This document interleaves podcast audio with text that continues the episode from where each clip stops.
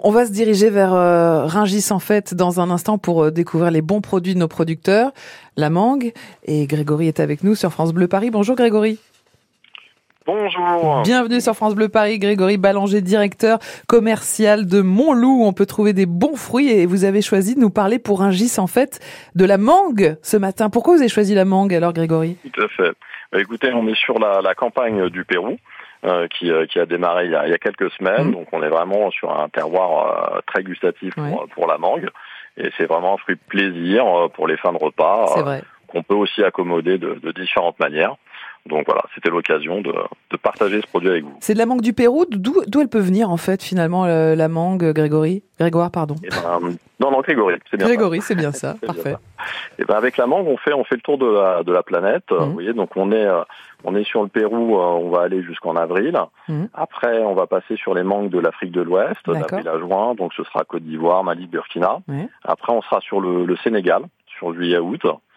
Puis euh, on ira en Israël en, jusqu'en septembre. Ah oui. Et après euh, l'Espagne, septembre-octobre. Ça tourne, ça tourne. Sur le Brésil, en fait, mmh. sur euh, sur l'Amérique du Sud et puis à nouveau à nouveau Pérou. Donc le plus proche finalement c'est c'est l'Espagne parce qu'on voit quand même des trucs de dingue en ce moment euh, côté culture. On n'arrive encore pas du tout à imaginer pouvoir produire la mangue euh, en France ou, ou plus près de nous. Bah alors peut-être qu'avec le changement climatique ça arrivera un jour, euh, mais l'Espagne ça fait une quinzaine vingtaine d'années mmh. qu'ils sont devenus producteurs sur la région de Malaga, c'est exclusivement sur cette région-là et ils produisent euh, voilà de plus en plus. C'est un terroir mmh. qui est propice. On y trouve aussi euh, aussi l'avocat et ils ont une, une, très bonne mangue également. Alors le fils de François Perret, hein, le chef pâtissier du risque qui est avec nous ce matin, adore la mangue. Euh, mon oui, fils aussi, moi aussi. Euh, un petit mot sur euh, comment choisir la mangue. Vous, vous dites qu'elle vient de plein de pays différents. Est-ce qu'il y en a une qui est meilleure? Comment la choisir en ce moment là pour les fêtes de, de fin d'année, euh, Grégoire? Grégory? Alors. Grégory, ouais. Alors majoritairement en France, on trouvera la, la variété Kent et d'ailleurs euh, ailleurs euh, ailleurs oui. également. Oui. Euh, la Kenz, en fait, vous verrez une mangue, elle peut être verte et, et mûre à l'intérieur. Ce qui compte, alors souvent après, oui. elle a un petit blush rouge orangé. Mmh. Et ce qui compte, c'est qu'elle soit légèrement souple au toucher. Il faut pas qu'elle soit oui. trop souple ou trop dur, ni trop Là, ce sera un signe de, de surmaturité. Oui. Il faut il faut voilà, il faut la toucher mais délicatement parce que c'est pareil si on appuie trop sur les fruits, et eh ben en fait on, on les abîme.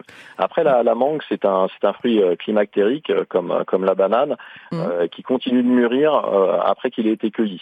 Donc même si ah vous avez si elle est un peu dure, elle va mûrir à la maison. Mmh. Voilà, vaut mieux préférer une mangue qui soit mmh. un peu dure, qui va continuer, mmh. continuer à évoluer. Euh, François Perret, comment la mange votre fils euh, Ah, il la mange des gros morceaux. Ouais. Toujours des gros morceaux. Il me dit toujours des gros morceaux. Parce qu'en fait, je pense qu'il aime bien les écraser dans la bouche. Ouais.